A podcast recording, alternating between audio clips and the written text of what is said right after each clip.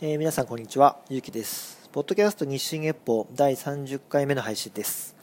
えーこの番組は私、ゆうきが気になった、えー事柄や概念について、えー向上心を持って独断と偏見で語る番組です。えーとですね、今、あの先日お話ししましたカフェ心地なんですけども、えーと、いつもは週1営業で、えーやっているんで、え1日やったら、また5日間、6日間空いて、もう一回、また週1って感じで周期でやってるんですけども、今週はですね、その僕が間借りしているお店のオーナーがですね、あの6日間連続でお休みをするということで、えー今6日間連続の営業をしている最真っ最中ですね。はい。で、まあ、あの、10月の9日、えー火曜日から14日の日曜日までやっているので、えこの収録時点ではまだ3日目にこれからなるんですけども、まあ、あのやっぱ毎日やってみないと分かんないことがやっぱあったりとかあこんなに、え毎日だと、えやらなくていいこともいっぱいあるんだなとかあの強気でやっていいこともあるんだなとかまあいろいろ分かったりとかあとお客さんがどういうふうに分散したりとかそういうのも結構勉強になるのでやっぱこの経験もすごく自分の身になってるなと思います、まあ、やっぱ週一のお店なんでかなり気に入ってるくださってるお客さんは、まあ、毎週ないしは3週に2週とか、えー来てくださる方がいるのでその方たちがこううまく分散するのかはたまたやっぱ曜日がいつもと違うと来ないのかっていうところも含めてちょっとやっぱ反応を見てると面白いなって思ってます。ま、そんな感じで今はすごくいい経験をさせていただいてるんですけれども、まあ、こんなねポッドキャストを始めて今回で30回目になるんですけども、まあ、やっぱそのポッドキャストっていうものを、まあ、なんとなく、えー少しだけですねあのさらっとこういう経緯で始めましたとか部分部分でお話はしてたと思うんですけどもちょっと一回テーマとして取り上げるのはありなんじゃないかなと思って僕がそのポッドキャストを始めるまでの経緯とあとはその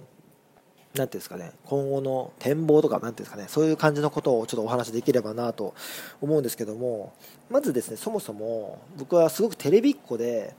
すごいテレビ大好きな子供だったんですね。で、えー例えば、学校を休んだりとかしても NHK をずっと見てたりとかで NHK がつまらなくなる夕方ぐらいからは、えー民放に切り替えてずっと民放ゴールデンドラマとかずっと見てて本当に何もしなくていい日をずっとこのテレビばっか見てるような子供だったんですけども本当典型的なテレビっ子ですね、まあ、そんな中僕が小学校そうです、ね、6年生ぐらいの時からですがね野球中継も結構見るようになってもうテレビっ子に拍車がかかるような感じなんですけども あの野球中継ってまあ当時、まあ、巨人の試合は大体放送されてましたけど130当時135試合ぐらいあったんですけどそのうち130試合ぐらいは普通に民放で、えー放送してたぐらいの時代なので、えー基本的にはテレビでやってるんですけど試合開始から試合終了までテレビでやってるわけじゃないんですよ。で大体試合が6時から始まってで7時ぐらいになってやっとテレビ放送が始まってで生放送なんで要は1時間分ぐらい見れないんですよ最初の方。で終盤、えー試合がすごい均衡して延長戦になったりとかすると9時半ぐらいでそれではすいませんお時間ですって言っておさらばになっちゃうんですよ。そうすると試合開始から終了まで見れないんですよ。でもラジオは試合終了からあごめんなさい試合開始から終了までやってくれるので基本的に僕のルーティンとしては、えー夜の、うん、夕方ですね。5時半ぐらいからラジオをつけるんです。っていうのはスタメン発表があったりとか今日はこの選手が調子いいんじゃないかとかその解説者のお話から聞いて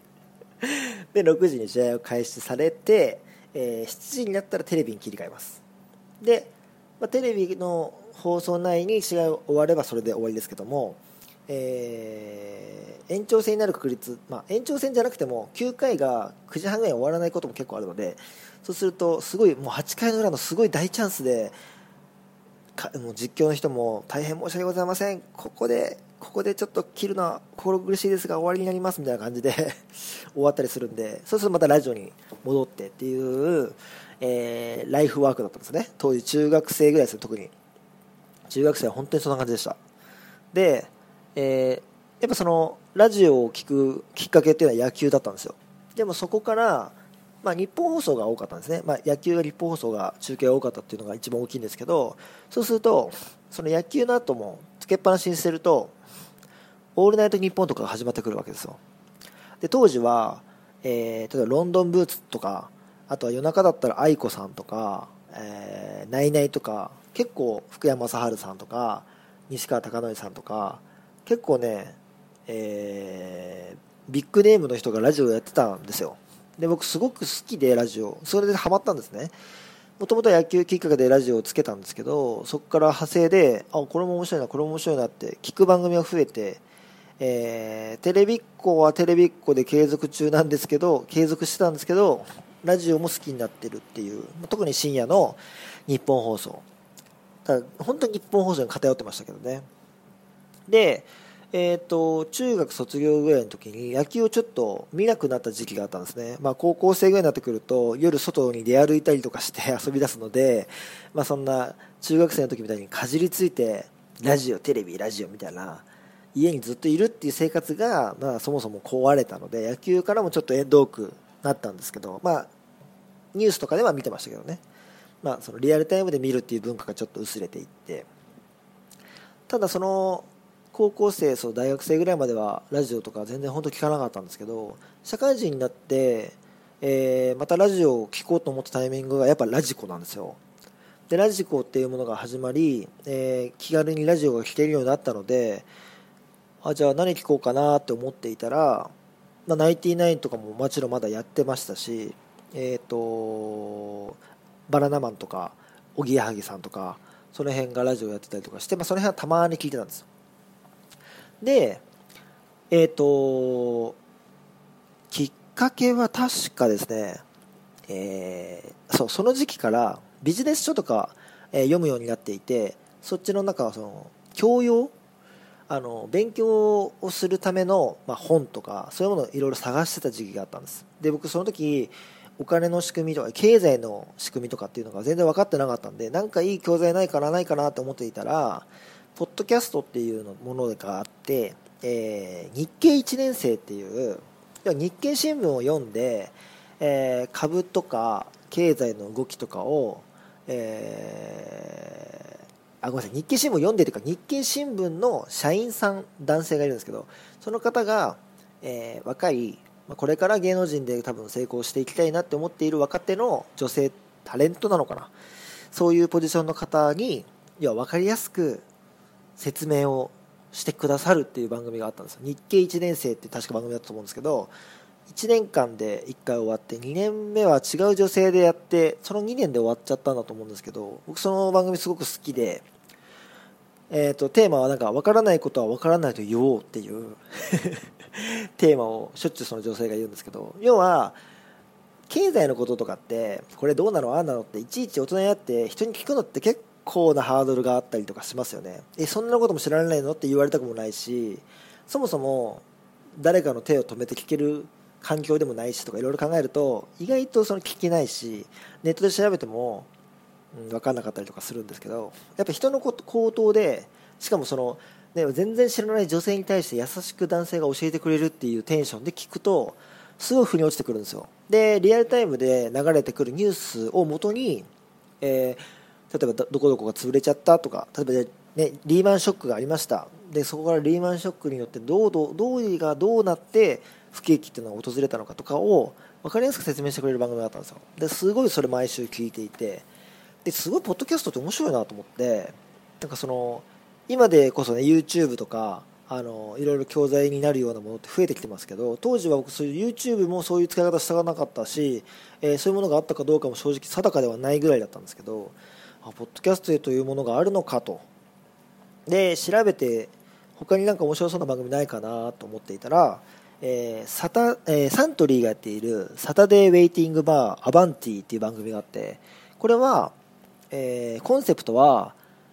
えー、バーなんですけどお店のバー。バーの、えー、名前がアバンティっていう名前で、えー、そこで1人で飲んでいる、えー、方と、えー、マスターのえスタンっていう外国の日本語カタカトの、え、スタンっていう人がいるんですけど その人が2人で話していたら、えー、隣か隣の会話が聞こえてきたよっていう設定で、えー、隣の会話っていうものが実はインタビュアーと、えゲストっていう。でそこにゲストとして来るのは、え、芸能人だったり、え、なんか文化人だったり要はなんか一つなんか、えー、特徴を持った方をお呼びしてえどういうふうにあのお仕事されてるんですか？とか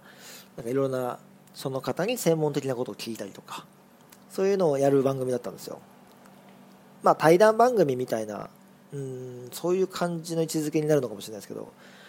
それがすごい面白かったんですよ。でいろんな職業の方のいろんな文化というかいろんな見方とかいろんなものに触れることができる番組だったので、えーと、僕がその見つけた時にはもうアーカイブが結構溜まってたので一から聞こうと思って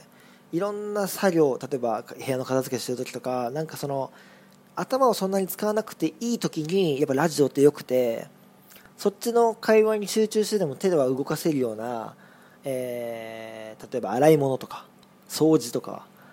そういう作業の時にすごくいいんですよ。自転車通勤とか。そういう時にすごく聞きながらなんか勉強してるなっていう感覚が気持ちくてすごく、えー、楽しんでたんですね。でポッドキャストというものが身近になってから気づいたのことが、えー、ラジコで聞いている例えばうんとその当時聞いたのが安住紳一郎の「日曜天国」って今もやってる番組僕大好きで今も好きなんですけど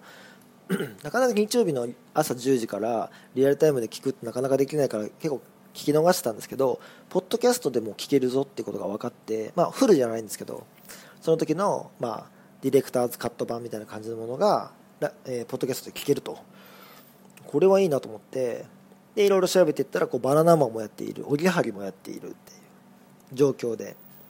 なので毎週こう聞きたいことがどんどん聞きたいものがどんどん増えてきて。だからポッドキャストで一時期通勤あのチャリ通勤を乗り越えてたぐらい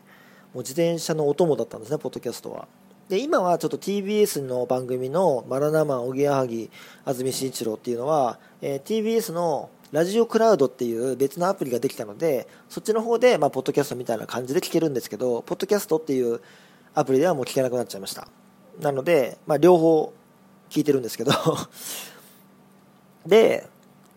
まあ、そう言ってプロがやっているものとか、まあ、日経1年生とかも日経新聞がやっていたりとかサタデーウェイティングバーもサントリーがどっかの FM 放送かなんかで確か毎週となんか、えー、コーナーみたいな感じでやってる番組だったんですね。それが、まあえーと、ポッドキャストとしてあのオープンになってたんですけどもそこからまた新たな興味として一般の方がやっているポッドキャストも面白いのあるかなと思っていろいろ調べてたんですよ。そしたら、まあ、そもそも野球を聞くためにラジオに入ったっていうのもあってなんか野球の番組で面白いのないのかなと思って。そしたら野球舌っていう番組が出てきたんですよ。で野球舌っていう番組をまあ、聞き始めたらなんかおっさんがずっと2人で喋ってるなっていうゆるい番組で最初正直面白くなさそうだなと思いながら聞いてたんですけどなんか、えー、その当時多分100何回目のやつを聞いたんですよ。そしたらやっぱうちはネタがすごく多くて分かんないんですよ。そのリスナーの方も常連のリスナーさんをいじったりとかしてるんですけどそのリスナーさんがどういう人か分かんないから僕に新参者の僕には分からなくて、うん、なんか面白さがちょっとこの後分かんないなと思って、うん、僕の性格上また1から聞こうと思って1から聞き始めたんですね。でなんか気づいたらハマっていて気づいたらそのリスナーいじりがすごく楽しみになっていて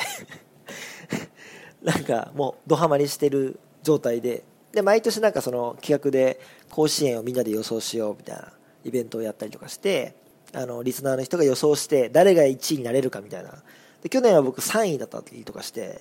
おおすごいねとか言われてすごい嬉しかったりとか。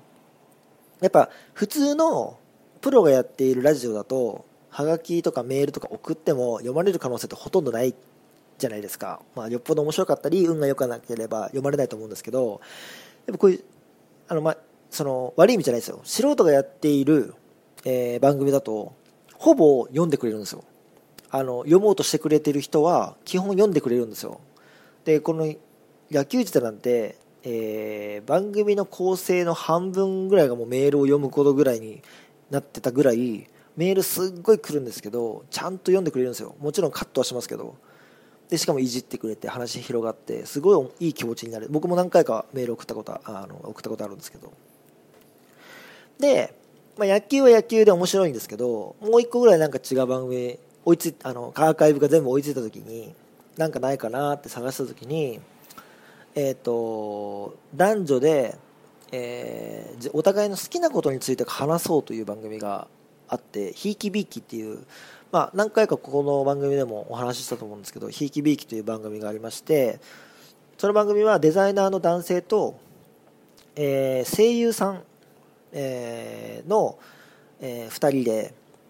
まあ、お互いの好きなことひいきにしているものについて語るっていう語り合うっていう番組なんですよ。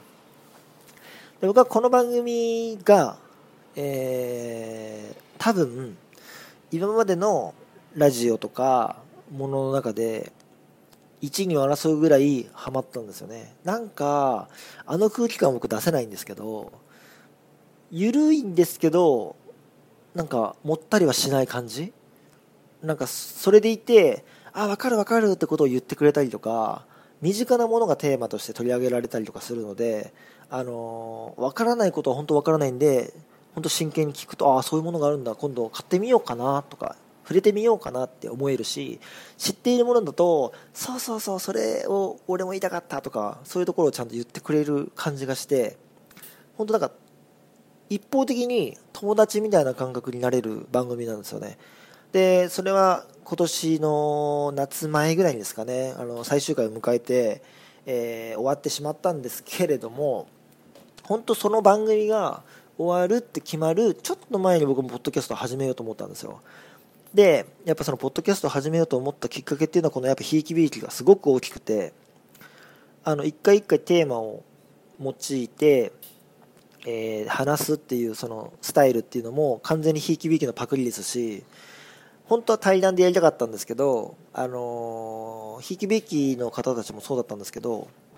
どうしてもそのタイミング2人のタイミングを合わせるってなると,、えーと待ち合わせをして時間を確保してって考えなきゃいけないのでどうしても取りだめになっちゃうんですよ。で取りだめだとその時話したい話っていうものがタイムリーでお届けすることができないっていうのがちょっと僕の中では嫌で。で逆にですね野球自体とかってスカイプでやってるんですよ。対談を。で2人でずっと会話してるんですけど片方は海外にいたりとかして日本と海外でやったりとかもしてるんですけどそれはうんと、ま、なかなかそのハードルも高いなと思っていて録音機器とかいろいろ考えると。で片方が取れてないと結構あるみたいなんでそういうことを考えると、ま、1人でやるのがとりあえずいいかなと思って1人でやろうってなったんですね。で、まあ、いつかゲストを呼んだりとかそういう形もやりたいなと思ってるんですけど まあそもそも僕がそのポッドキャストをやろうと思ったっていうのはもともとその普通に楽しんで聞いていたっていう部分があってで段階目として勉強するというか勉強になるなこの番組っていうものにすごく触れることが多くてそういう番組にはまってで最終的に何ていうんですかね身近に自分を発信しようと自分が好きなことを発信しようとしてくしてくれてる、え一般の方に、まあ、その番組を通じて出会うことができて聞くことにリスナーとして出会うことができたので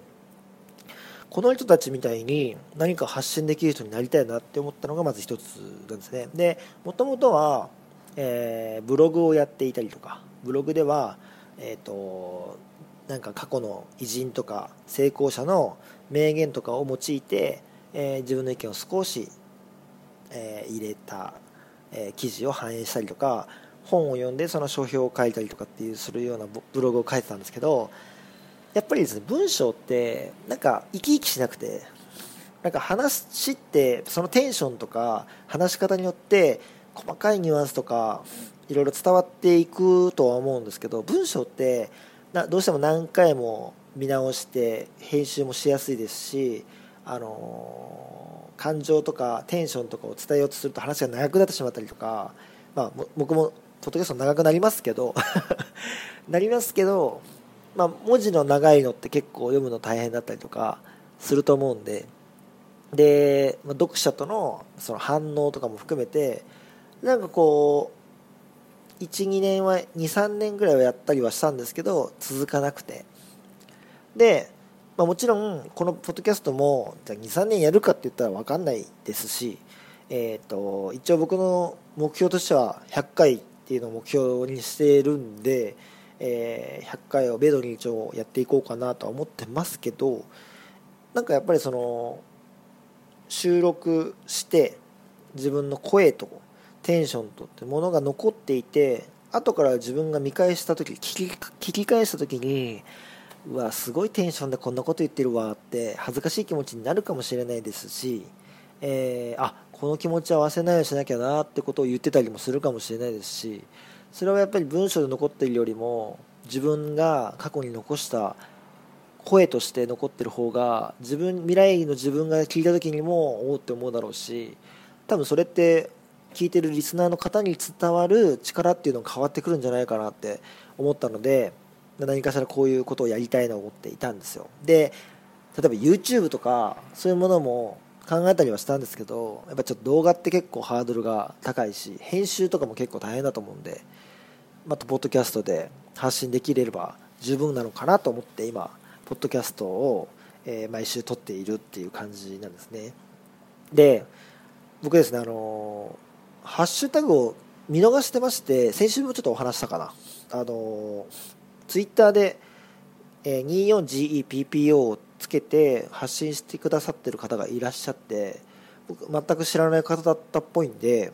分かんないですけどね。あのツイッターなんでツイッターの名前を見た感じだと分からない方だったんであのそうやって知らない方が聞いてくださってるんだなってことを最近すごい実感できることもあったので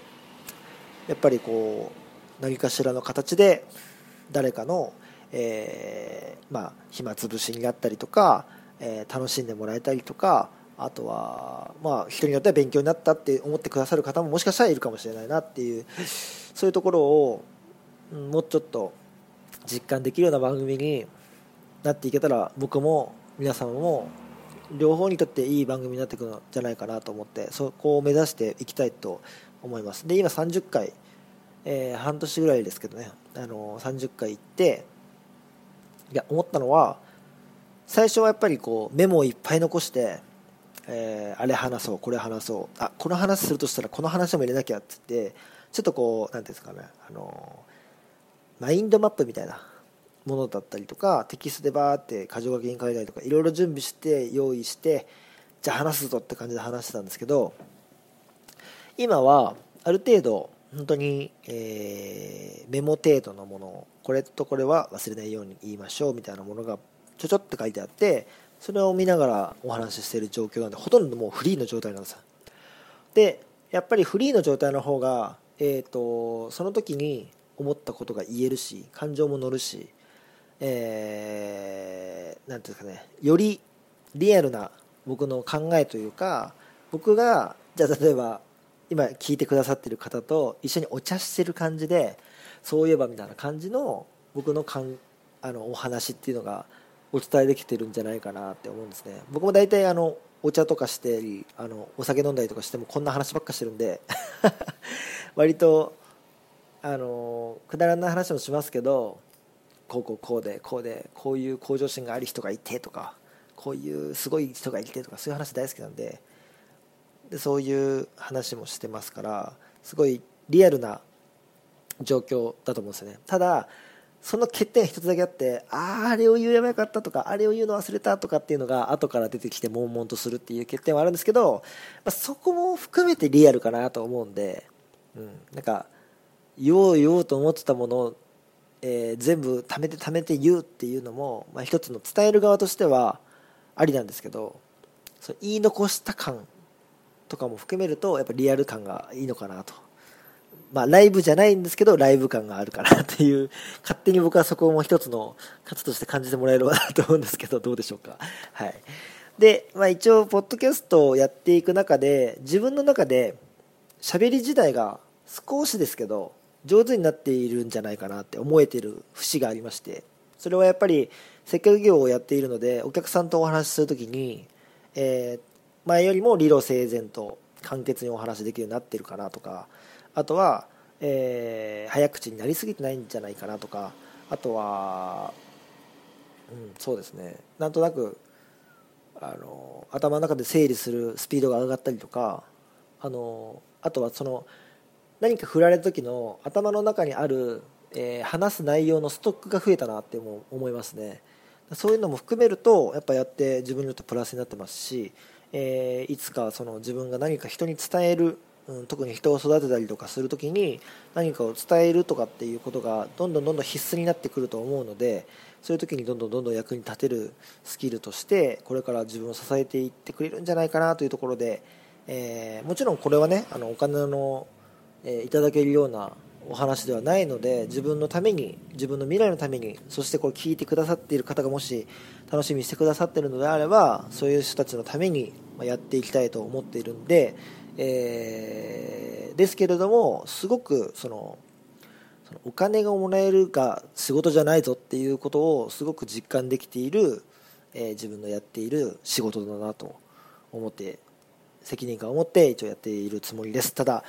更新のタイミングがずれたりとかはちょいちょいするかと思いますが、えー、なるべく守るようにしますけど、えー、